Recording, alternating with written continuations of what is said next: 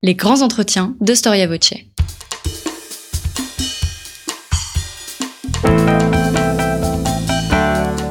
Une émission de la rédaction de Storia Voce.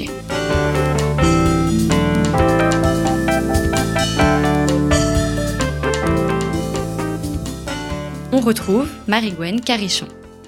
Bonjour chers auditeurs, bienvenue sur Storia Voce pour une nouvelle émission de nos grands entretiens. Alors la France à la Révolution française, l'Amérique, la guerre de sécession, deux guerres civiles dans un pays qui se redéfinit, qui se définit des débats historiographiques, des querelles idéologiques fondés souvent et hélas sur une appréhension simpliste des événements de fresques en couleur idéales pour inspirer la littérature, la peinture, le cinéma. Si aujourd'hui on oppose souvent les héros du bien et de la liberté du Nord et les riches esclavagistes du Sud, il y a quelques années, le Sud avait l'héroïsme et le romantisme de son côté. En témoigne d'ailleurs par exemple le, succès extraordinaire du roman, puis du film Autant en emporte le vent, et puis une autre lecture manichéenne des événements euh, qui prend de l'importance aujourd'hui, tant à réduire les causes et les enjeux du conflit à la question de l'esclavage et des rapports de domination entre les Blancs et les Afro-Américains. Difficile, euh, comme pour la Révolution française, de regarder l'histoire euh, dans sa complexité sans tomber, bien entendu, euh, dans les clichés, surtout lorsque cette histoire a un lien si fort avec le présent et avec notre présent politique.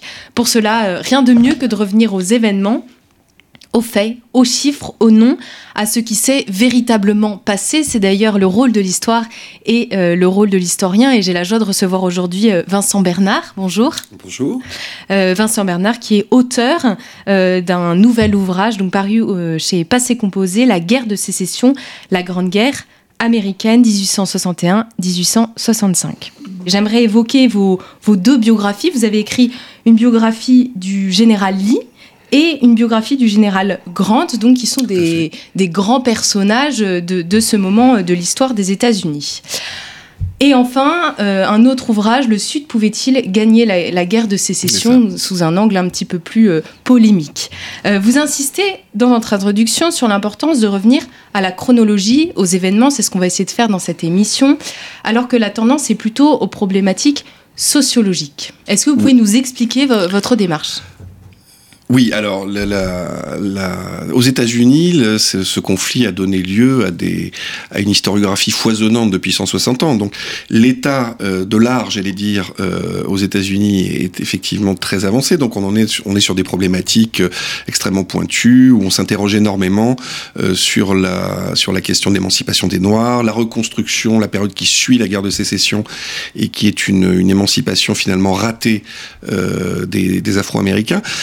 Et on est en décalage profond avec la France, puisque finalement, il y a très peu de choses qui ont été publiées en français. Donc j'ai voulu, euh, modestement, apporter ma pierre en, en, en, réalisant une synthèse de ce conflit qui soit à la fois suffisamment accessible euh, pour le public français et en même temps qui, qui brosse un, un, véritable tableau de toute la complexité de ce conflit euh, qu'on ne connaît généralement, alors soit au travers d'objets culturels euh, un peu simplificateurs nécessairement, euh, soit au travers de, de, de, de, biais un petit peu, un petit peu simplistes.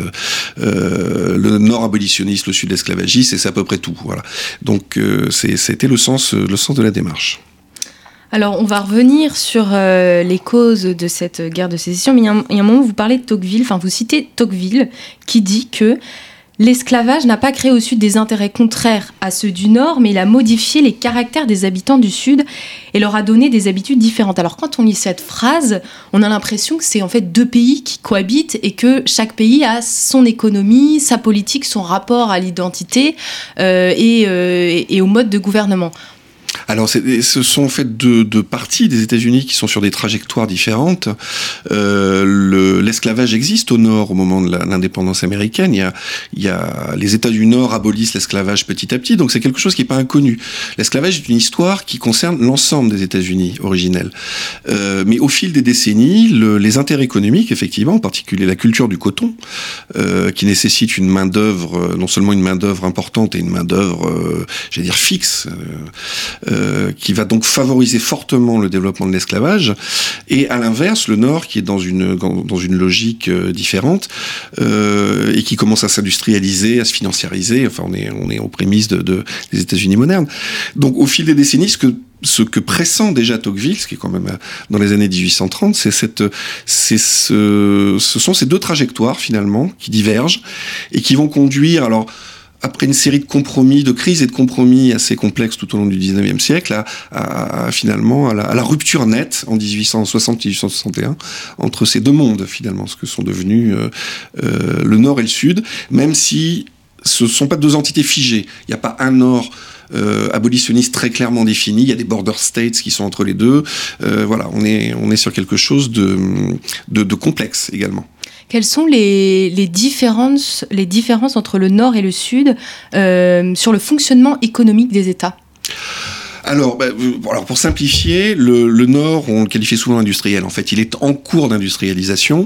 Il y a une dynamique démographique très forte, une très forte euh, immigration venue d'Europe.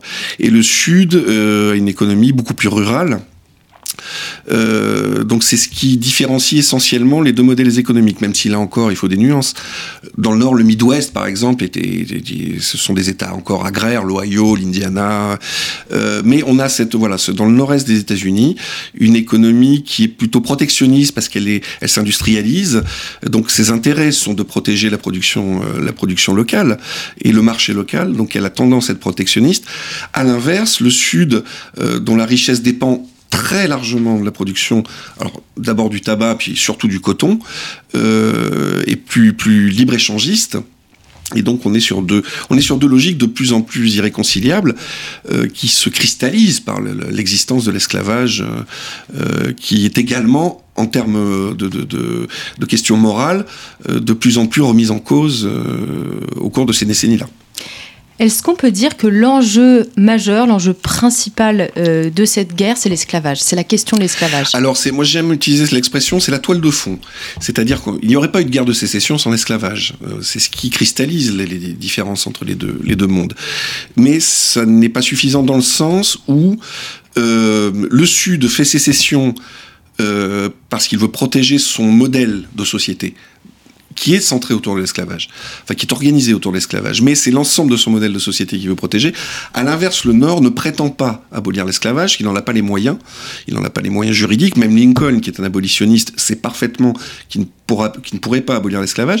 Ce que veut faire le, Nord à cette époque-là, en tout cas une partie du Nord, les républicains, c'est le contenir, éviter que l'esclavage ne se répande, euh, en particulier dans les Caraïbes. Euh, bon, euh, ce que certains sudistes voudraient vraiment créer un véritable empire servile dans ces régions-là. C'est la toile de fond euh, qui, cristallise le conflit, mais il n'empêche, voilà, il y a des logiques qui sont plus complexes.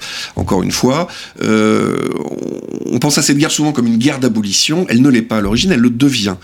Euh, comme la sécession intervient bien euh, pas seulement à cause de l'esclavage, mais elle n'aurait pas eu lieu sans l'esclavage. Donc voilà, on est sur des, sur des problématiques imbriquées, complexes, qui sont à la fois économiques, à la fois euh, d'intérêt, à la fois de, de, de, de, contrôle social. C'est-à-dire, ce sont des, des, sociétés, euh, pour dire les choses très simplement, ce sont des sociétés racistes où les gens, ne, les hommes du Sud, ne veulent pas vivre sur un pied d'égalité avec les, avec les hommes noirs.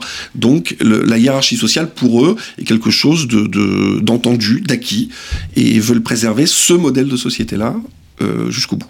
Alors cette question, elle va, euh, c'est ce que vous disiez, c'est la toile de fond de la, guerre de sécession. Mais, est-ce que avant cette guerre de, de sécession, avant 1861, l'esclavage est un sujet de conflit? Alors il l'est, il le devient euh, progressivement de plus en plus au fil des décennies. Euh, il y a un certain nombre d'épisodes. Euh, paradoxalement, avant les années 1830, on est plutôt dans une logique de réflexion quant au devenir de l'esclavage et plutôt avec des. Il y a des débats abolitionnistes même dans, certains États du Sud, mais ça disparaît en particulier avec la, révolte de Nat Turner en 1831, qui est un massacre, une révolte d'esclaves qui, provoque un massacre qui a vraiment des conséquences importantes sur les mentalités sudistes. Et donc cette question devient de plus en plus sensible jusqu'à cristalliser encore une fois les différences entre deux mondes qui se regardent de plus en plus comme étrangers finalement. Et, euh, ce deux mondes, vous, commencez à, s'affronter, à se confronter euh, avec euh, une élection, une élection qui a lieu en novembre 1860. C'est un fait politique qui déclenche cette euh, ce bouillonnement et cette explosion de violence dans l'Amérique C'est l'élection d'Abraham Lincoln euh, à la, tête d'un jeune parti tout récent, qui a quelques années, qui s'appelle le Parti républicain, qui a une plateforme abolitionniste, euh, qui avait déjà tenté de, remporter les élections en 1857, mais n'y était pas parvenu parce que son candidat était trop radical, justement, sur cette question. Et Lincoln est plutôt un modéré. Et Lincoln va et le Parti républicain va profiter de la, en fait, de la scission du Parti démocrate qui est hégémonique dans le pays à cette époque-là, et qui est, enfin, qui autant au nord qu'au sud. Mais l'élection de 1860, il y a une rupture, c'est-à-dire entre les démocrates du sud qui ne veulent rien lâcher en matière de, préservation de ce qu'ils appellent le droit des États, c'est-à-dire le droit en particulier d'avoir des esclaves, et le nord qui n'est pas du tout abolitionniste, mais qui en a un petit peu assez de se faire euh, dicter un petit peu euh, son programme par, par les démocrates du sud. Je simplifie encore une fois. Mais donc il y a la rupture de ce parti démocrate qui fait que les élections de 1860 sont des élections non pas entre deux adversaires, mais à quatre. Il y a un jeu à quatre qui s'établit, et qui fait qu'Abraham Lincoln est élu euh, très largement, mais uniquement par les États du Nord. Il a, à peine, ou même voire pas du tout, été représenté dans les États du Sud. Et ce, cette élection donne le, signal pour les, les ultras, j'allais dire, de, de, les ultras sécessionnistes, euh, qui depuis quelques années euh, nourrissaient ce projet-là, euh, de, bah de, de, se lancer véritablement dans la rupture. Et donc c'est la sécession de la Caroline du Sud, fin décembre 1860, qui lance ce processus qui va amener sept États, puis par la suite onze, à, à rompre avec l'Union, euh, l'Union, avec la Fédération américaine. Et alors, quand commence la guerre euh, exactement Quel est l'événement fondateur de... Alors, pendant plusieurs mois, on se regarde un petit peu en chien de faïence. L'enjeu principal, c'est la propriété des, des, des, possessions fédérales sur le territoire sudiste, en particulier les forts militaires. Et personne n'ose encore faire le premier pas euh, de manière agressive. Et donc, la crise se cristallise autour du Fort Sumter, qui est un petit fort en, baie de Charleston, en Caroline du Sud, et que, les, que Lincoln ne, ne refuse d'évacuer parce qu'il il veut maintenir le drapeau fédéral levé dans les États du Sud comme un signe d'autorité de, nationale préservée, et jusqu'à pousser donc le gouvernement confédéré à faire tirer sur le Fort Sumter le 12 avril 1861. Et c'est l'événement déclencheur euh, des hostilités, puisqu'à partir de ce moment-là, euh, bah, on va commencer à mobiliser vraiment dans les deux camps. Les border states, encore en, en balance entre les deux parties, vont, vont, justement choisir leur camp, et les, les, hostilités donc se déclenchent à ce moment-là. Les, les border states euh, choisissent leur camp à ce moment-là, ou ils vont osciller entre ah, les, ils oscillent. Alors c'est compliqué. Il y, a, il y, a, huit border states. On va pas faire le détail de, de, ce qui se passe dans chacun d'entre eux, mais ils sont tous plus ou moins tiraillés entre la fidélité au drapeau national et, euh, le, et, le, fait de rejoindre la Confédération. Et quatre d'entre eux vont finir par le faire, la Virginie, la Caroline du Nord, l'Arkansas et le Tennessee, euh, tandis que d'autres vont, vont être secoués, donc euh, un petit peu de, il va y avoir un certain nombre d'événements au Kentucky, au Maryland, au Missouri, mais finalement ces États-là vont quand même rester dans le giron de l'Union, même difficilement, ils vont rester dans le giron de l'Union. Donc ce qui veut dire aussi qu'il y a dans l'Union des États esclavagistes qui le reste pendant toute la guerre. Et c'est une des, des, complexités à apporter à, ce, à la lecture du conflit, c'est que ça n'est pas les États libres contre les États esclavagistes, ce sont une partie des États esclavagistes contre le reste de l'Union. Oui, c'est intéressant de le souligner parce voilà. que c'est vraiment quelque chose bah qu'on voilà, ignore. C'est un des euh... éléments euh, qui fait la complexité de, de des, et en particulier la difficulté qu'a Lincoln à unir son camp parce que il doit également euh, euh faire avec les intérêts des États esclavagistes restés fidèles. Euh, S'il veut pas les voir basculer dans l'autre camp, il est obligé de faire un certain nombre de concessions et de compromis et en particulier de ne pas s'attaquer à l'esclavage trop frontalement avant euh, fin 62, fin 1862, début 1863. Oui, ce que vous expliquez, enfin, ce qui ressort dans votre, de, dans votre livre, c'est que Lincoln a l'air d'être quelqu'un d'assez pragmatique ou qui tend oui. à être pragmatique et à vraiment concilier. Le but de Lincoln, c'est vraiment l'union euh, de tous les États. C'est le but, voilà. Alors Lincoln, déjà, c'est un modéré, hein, je l'ai dit tout à l'heure, au sein du Parti républicain, et c'est quelqu'un qui a un sens politique très, qui est un réaliste, hein, euh, qui admet en particulier ne rien connaître à la chose militaire donc il ne prétend pas euh, dicter euh, euh, la façon dont, dont, doit se dérouler le conflit, et qui marche sur des œufs au plan politique. Donc il a, il a tout, il doit mener sa barque, oui, entre une opposition intérieure euh, très importante, en particulier les démocrates, et donc son, obsession première, c'est le maintien de l'Union. la question de l'abolition, il, arrive à l'immiscer, enfin à la faire surgir petit à petit. Et à la fin de la guerre, par contre, les, les, deux conditions sont totalement interconnectées. C'est-à-dire que euh, ce sera l'abolition et l'union avec les États du Sud. On transige plus là-dessus. Mais la première partie de la guerre est encore ambigu sur, ce, sur cet aspect-là des choses. Alors comment se recrutent euh, les armées, comment se forment les différentes armées euh, pendant la guerre? Alors il faut voir que les États-Unis ont une armée euh, régulière minuscule, c'est l'équivalent d'à peu près 15 000 hommes en 1861, et qui non seulement est minuscule, mais en plus répartie dans des immensités de l'Ouest pour surveiller les tribus indiennes ou, ou, coloniser les nouvelles terres, aider à la colonisation de nouvelles terres. Donc ça veut dire qu'en fait il n'y a pas d'appareil militaire disponible immédiatement. Euh, donc les États-Unis, à cette époque-là, ont recours aux milices au XIXe siècle. Chaque État est censé organiser et maintenir en, plus ou moins en état des milices qu'on peut mobiliser le cas échéant. Euh, c'est une institution qui est largement en déshérence, donc on fait un appel aux volontaires, donc il y a des compagnies de milices locales qui s'organisent, qui se regroupent en régiments, et, donc on improvise littéralement dans les deux camps une, un appareil militaire euh, euh, qui prend des proportions très importantes très rapidement, puisqu'on passe de, de, quelques milliers de miliciens des, euh, en printemps 1861 à, je crois, il y a 180 000 hommes au nord et 112 000 déjà au sud en juillet 1861. C'est une montée en puissance très forte. Et à la fin de la guerre, il y aura jusqu'à 3 millions d'hommes qui seront battus euh, dans les deux camps. À peu près 2 millions au nord, un peu plus de 2 millions au nord et 1 million au sud. Alors, ce qui est intéressant, c'est que euh, euh, les, soldats, les, généraux qui, se battent lors de la guerre de sécession regardent toujours un petit peu l'Europe et vous citez le général Ulysse Grant qui explique que, contrairement aux soldats européens qui viennent, donc je cite, d'une classe de la population ni très intelligente, mmh. ni très concernée par la lutte à laquelle ils sont appelés à prendre part, nos armées étaient mm. composées d'hommes capables de lire, d'hommes sachant pourquoi ils se battaient et ne pouvant être obligés de servir comme soldats, sauf en cas d'urgence, euh, quand la sauvegarde de la nation était mise en jeu. On a l'impression que tous les soldats sont euh, poussés par un idéal et par des convictions politiques très fortes. Alors c'est à la fois vrai, bon, il faut voir que Grant n'avait pas une grande estime pour les vieilles nations européennes, hein. il, a quelques saillies comme ça qui sont pas très agréables ni pour les uns ni pour les autres, mais en même temps il a raison dans le sens où euh, l'une des particularités des États-Unis, surtout au nord, c'est beaucoup plus vrai au nord qu'au sud, la population est très éduquée à cette époque, le taux d'alphabétisation est très élevé, donc il y a beaucoup de beaucoup de, soldats qui savent lire et écrire, qui savent pourquoi ils se battent, qui lisent les journaux, qui ont un engagement.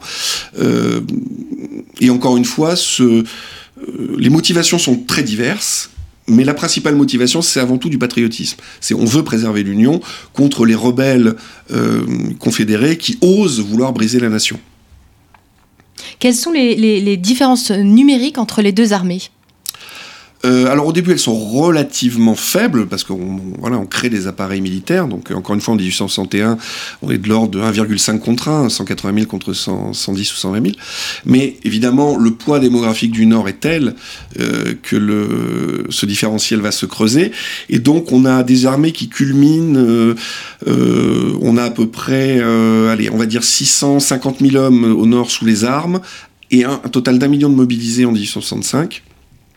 Et au sud, on va culminer à 450 000 euh, mobilisés à peu près, dont 300 euh, 000 en même temps euh, au sein des armées. On est dans, cette, dans cet ordre d'idée-là. Donc c'est à peu près du simple au double, finalement.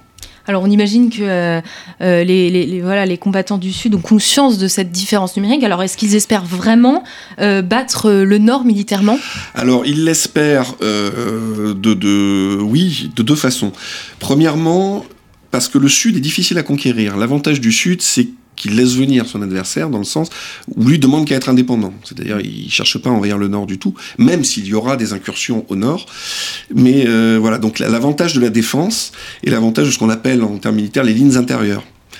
Euh, deuxièmement, euh, le Sud a conscience que il, ne pourra pas détruire les armées du Nord, mais qu'il peut pousser euh, une sorte d'implosion politique, ou en tout cas une crise suffisamment grave pour que le Nord finisse par renoncer, ou que les puissances étrangères, en particulier européennes, interviennent dans le conflit en sa faveur, en particulier pour euh, limiter le blocus euh, qu'organise l'Union.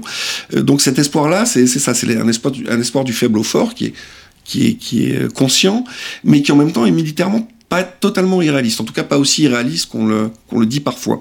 C'est pas le différentiel numérique ne fait pas tout, si ce n'est que sur le long terme, euh, le Sud n'a pas les moyens de gagner une guerre du jure, forcément, parce que le différentiel industriel d'une part et même numérique d'autre part est beaucoup trop important. Donc le Sud va chercher à chaque fois à porter des coups suffisamment forts ou à résister de manière suffisamment tenace pour que le Sud jette l'éponge. Alors vous l'avez, vous venez de le dire. Le Nord, pardon, jette l'éponge. Vous, vous, venez de le dire. Euh, euh, la guerre euh, a lieu notamment au nord. En fait, le sud est vraiment dans une démarche de défense. Oui. Donc, la majorité des fronts se situe au nord de l'Amérique. Euh, alors les fronts, il y, a, il y, a trois fronts principaux qui sont dans les border states dont on parlait tout à l'heure d'ailleurs. Le front principal, c'est entre les deux capitales euh, Washington et Richmond, donc ça se situe au nord de la Virginie, de l'État de Virginie. Euh, il y a d'autres, d'autres, d'autres, j'allais dire d'autres fronts importants au Tennessee, euh, et beaucoup d'incursions au Kentucky. Mais quand je parlais d'incursions au nord, c'est qu'à plusieurs reprises, le général Lee en particulier va lancer son armée vers les États du Nord pour essayer de porter un coup. Euh, il va échouer, il va, faire ça par deux fois. Euh, ça va être la bataille d'Antietam en, en, 1862 et la défaite de Gettysburg en 1863 et où il essaye de porter la guerre au nord. C'est-à-dire, c'est ce que les, les, sudistes, ont, enfin ce qu'on a appelé depuis la défense offensive.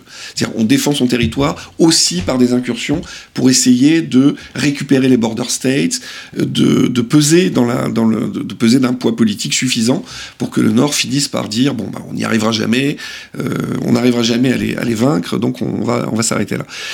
Et à telle enseigne que cet espoir-là va perdurer assez tardivement, puisque en 1864, la campagne électorale pour la réélection de Lincoln est très, disputée, très incertaine.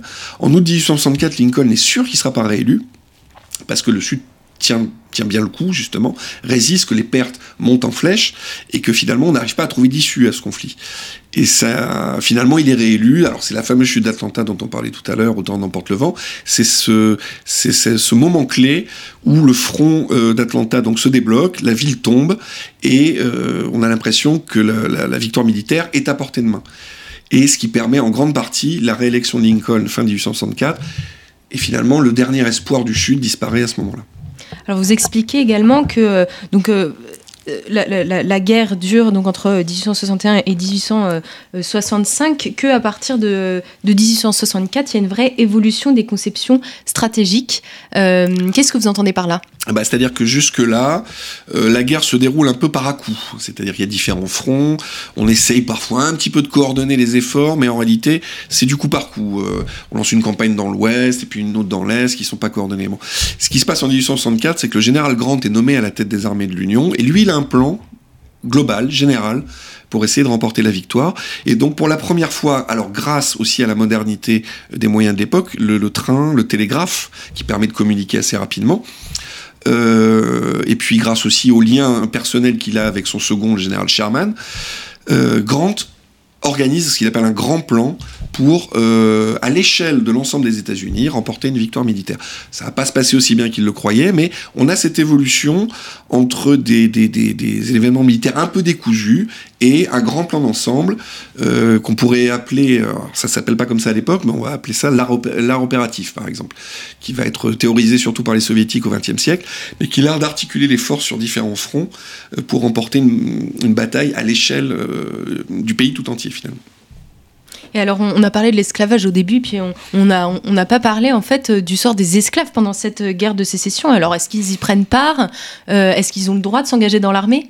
Alors, au début, ils ont le droit de s'engager dans aucune des deux armées. Euh, aucun, ni au nord ni au sud, on envisage d'armer les, ni euh, pas seulement les esclaves, même les noirs libres du nord, euh, par exemple. Alors, ils y participent eux déjà d'une première façon, c'est en fuyant massivement le sud. C'est-à-dire que toute la rhétorique sudiste consistant à dire mais non, les esclaves sont, sont pas malheureux, on s'en occupe bien, ils sont heureux, ils sont fidèles, ils vont rester. Euh, bah, euh, preuve que non, puisque par centaines de milliers, ils fuient vers le nord dès qu'ils en ont l'occasion. Et euh, le Nord donc va se poser la question qu'est-ce qu'on va faire de ces au début ils les appellent les contrebandes. C'est des biens euh, euh, confisqués à l'ennemi. On est encore dans cette logique d'esclavage même dans la rhétorique nordiste. Et puis finalement en 1862-63 on commence à, à envisager de les armer d'une part parce que ça fait une force supplétive très importante, et puis qu'en plus ça prive le Sud euh, d'un maximum de main-d'œuvre à mesure que les, esclaves fuient justement vers le, Nord. Donc l'Union va armer jusqu'à 180 000 euh, Noirs, alors qu'ils soient libres du Nord ou esclaves ayant fui les plantations. Et donc il y aura jusqu'à 180 000 euh, euh, Noirs au, nord. Au sud, il y a une expérience qui est faite, mais très tardivement, c'est-à-dire quand le sud n'a plus rien à espérer militairement, fin 1864, début 1865.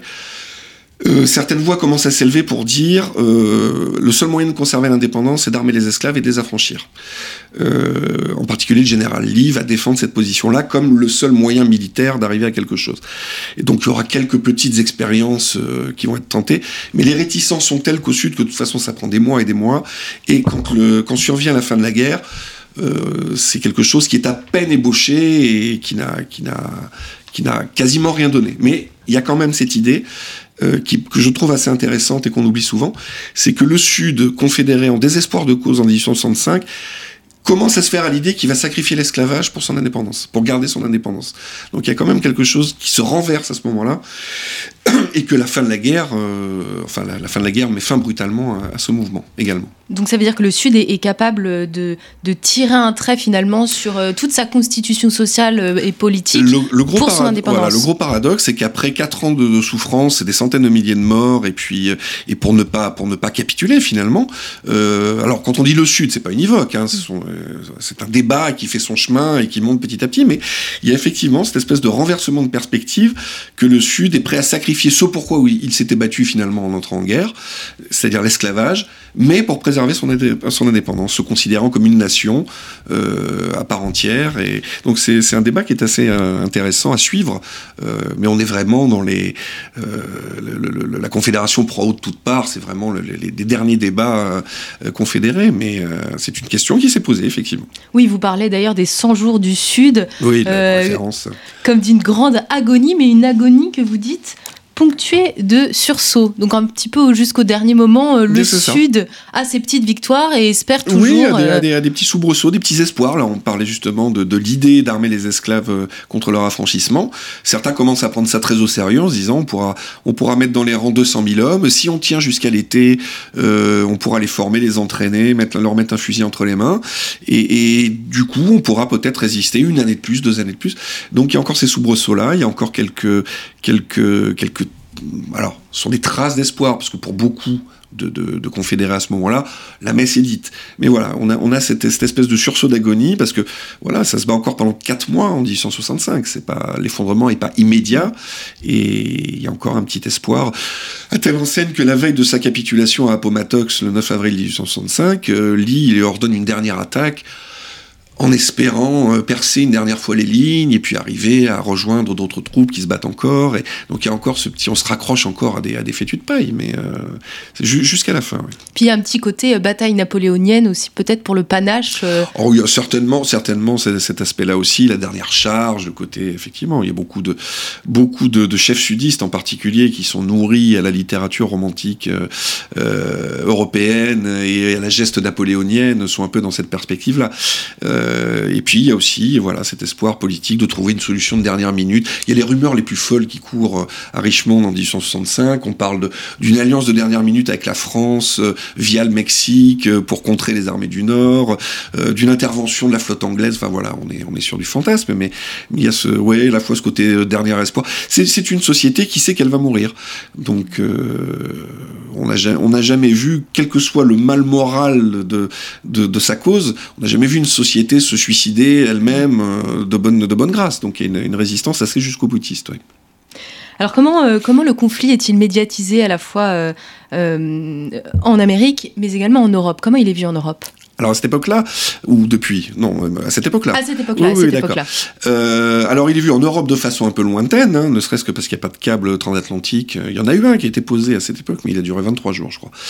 Euh, donc pendant la guerre, il n'y a pas de câble transatlantique, câble, câble télégraphique. Donc les nouvelles ont un, décalage important, mais on le regarde, on regarde ce conflit de manière assez appuyée également et avec beaucoup d'intérêt. surtout la France et l'Angleterre qui, qui sont plutôt favorables au Sud. Parce que cette espèce de grande nation nord-américaine qui est en train d'émerger, on aimerait bien un petit peu lui, lui rabaisser son, son caquet. Et puis, du côté français, il y a évidemment Napoléon III qui a des intérêts, qui, qui, met un pied au Mexique rapidement et qui voudrait créer un empire, un empire au Mexique et qui a tout intérêt à ce que finalement les, les, les États-Unis s'entre-déchirent. Donc on, on, regarde ce côté, ce, ce, ce, conflit. Alors pour faire simple, les aristocraties et les chancelleries européennes sont plutôt pro-sudistes, les peuples européens sont plutôt solidaires du Nord et de la notion d'abolition de l'esclavage. On est, on est dans ce 19e siècle de lutte sociale, de, de, donc euh, on est, il y a un peu cette dichotomie, dichotomie aussi qui fait que l'Angleterre, par exemple, qui est tenté d'intervenir en faveur du Sud à plusieurs reprises, euh, ne le fait pas parce que son opinion publique est vent debout contre l'idée de défendre les esclavagistes. Donc on s'intéresse beaucoup à ce conflit, mais avec un décalage, euh, un décalage de temps finalement aussi. Alors vous, soulignez euh, les, pertes, humaines liées au, conflit, mais en fait qu'ils sont également liés aux épidémies et aux maladies. Oui, alors c'est pour ça, quand on, dit souvent que la, guerre de sécession est la première guerre moderne, c'est en partie vrai sous certains aspects, mais c'est aussi la dernière guerre de type napoléonien. Euh, dans le sens où il y a beaucoup plus de morts du fait des conditions sanitaires et des épidémies que par les armes à feu, euh, enfin sur le champ de bataille proprement, dit. C'est dans des proportions de deux tiers, un tiers à peu près. Il y a un tiers de morts au combat et, deux tiers de morts euh, du, soit des suites de leurs blessures, soit des épidémies euh, qui, ravagent les camps.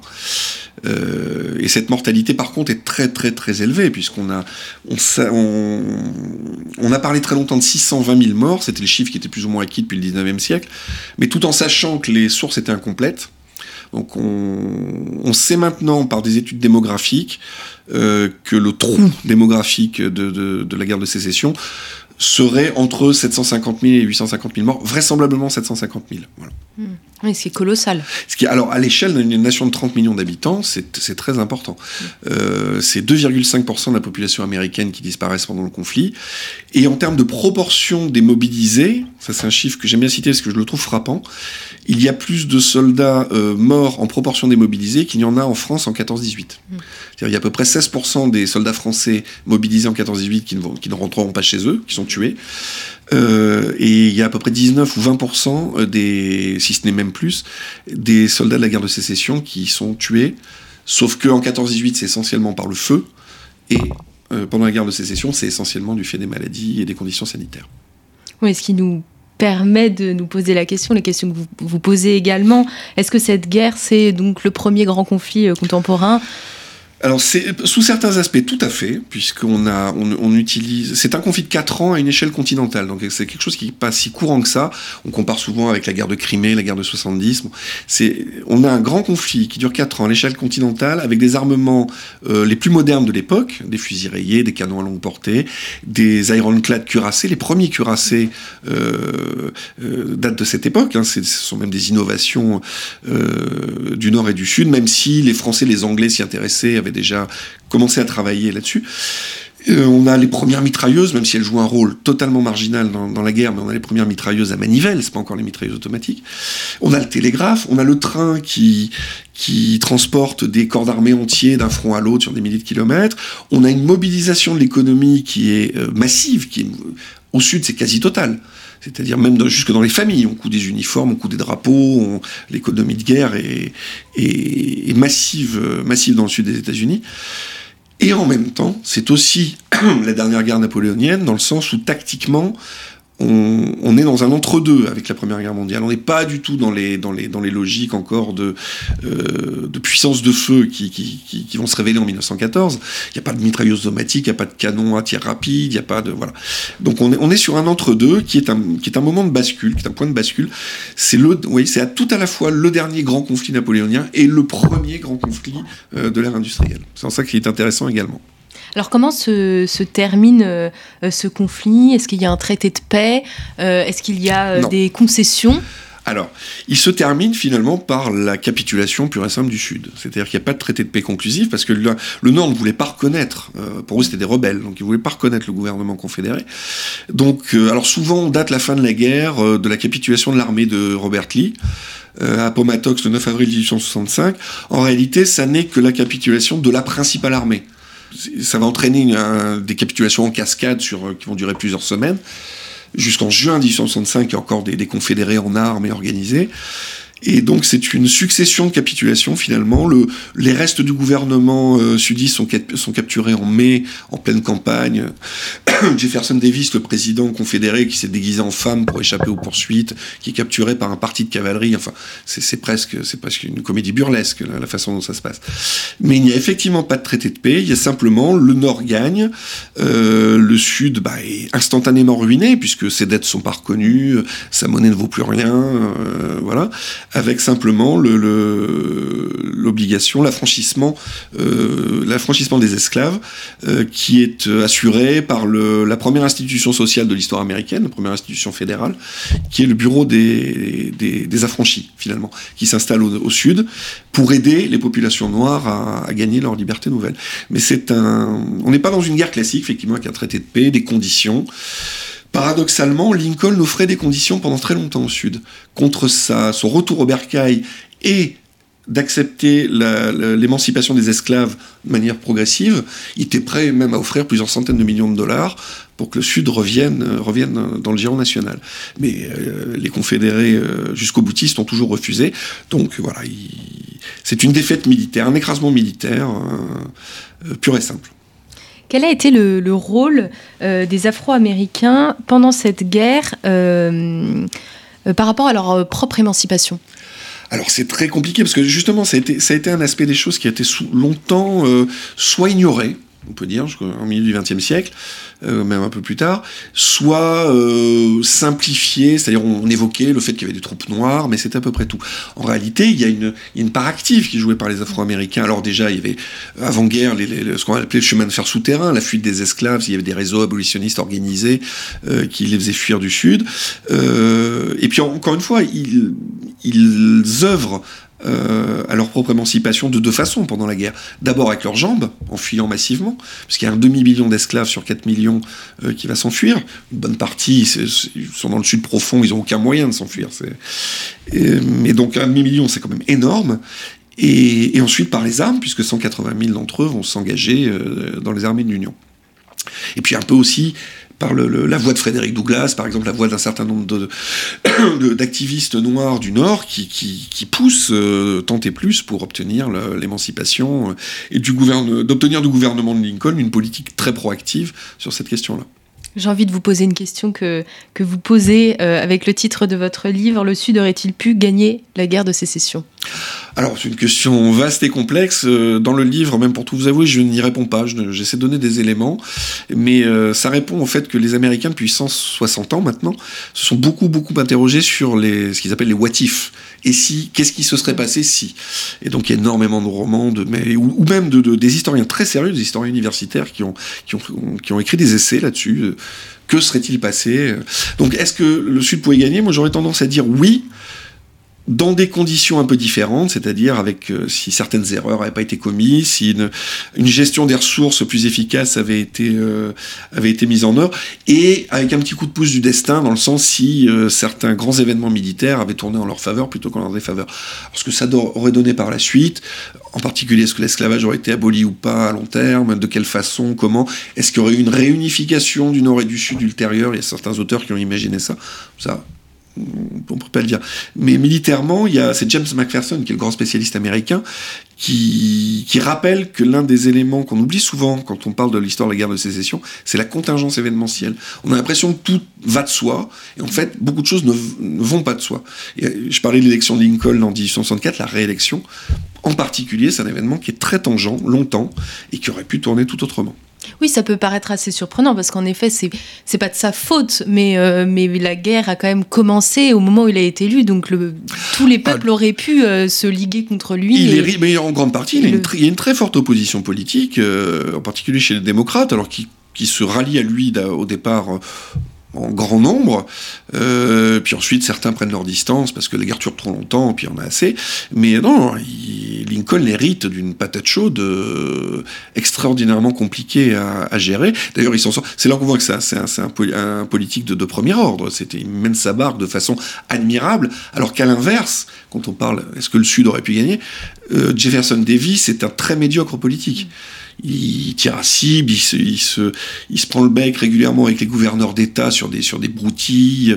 Il est, lui, il se, il se rêverait en général de cavalerie chargeant à la tête de, à la tête de ses armées. Pardon mais en termes de, de, de, gestion politique de la Confédération, euh, il est beaucoup moins efficace. Lincoln a, le, le, le, sur, le surpasse de, de, deux têtes à ce niveau-là. Ce livre, vous l'avez écrit pour, euh, pour les Français? Oui. Puisque il y a, vous expliquez qu'il y a beaucoup de sources euh, américaines, mmh. que euh, voilà, c'est vraiment une question qui est, qui est discutée, qui est étudiée. En France, beaucoup moins. Alors, alors d'abord sur les sources, j'ai une petite boutade là-dessus. Je trouve qu'il est plus facile presque d'étudier la, la guerre de sécession depuis la France euh, moyennant peut-être un peu de logistique, un peu d'aide, un peu, mais qu'un sujet français en France, parce que l'accès aux archives, et il y a un nombre d'archives numérisées qui est extraordinaire. Toutes les universités, alors les institutions fédérales d'abord, la bibliothèque du Congrès, et puis un tas d'autres, et toutes les universités, il y a un, nombre d'associations mémorielles euh, invraisemblables qui numérisent des archives, qui les rend accessibles. Donc il y a un foisonnement de sources extraordinaires à utiliser. Donc ça, c'est pas du tout un problème. L'accès aux sources pour un Français, même sans passer son temps aux États-Unis, c'est pas du tout un problème. Et ensuite, pour les Français, oui, parce que euh, y a eu 60 000 livres, euh, dit-on, euh, écrits sur la guerre de sécession aux États-Unis, soit un par jour. Je suis pas allé vérifier, mais c'est ce qu'on dit, assez, ce qu'on répète assez régulièrement. Et en France, c'est très faible. Quelques... C'est un sujet qu'on connaît, qu'on méconnaît vraiment, vraiment de manière assez surprenante, alors que c'est un des grands événements de la seconde moitié du, du 19e siècle. Merci beaucoup, Vincent Bernard. Moi, merci d'avoir répondu à, à, nos questions. Alors, on n'a pas fait tout le tour de la, de la guerre de sécession, euh, ces quatre années, mais quatre années très riches et trop riches pour qu'on puisse euh, tout évoquer euh, en 45 minutes. Mais je vous invite, chers auditeurs, évidemment, à prolonger notre réflexion avec, avec cet ouvrage, La guerre de sécession, la grande guerre américaine, 1861-1865. C'est un livre qui vient de paraître aux éditions Passé Composé. Je vous remercie pour votre écoute, pour votre fidélité et je vous dis à très bientôt pour une nouvelle émission de nos grands entretiens.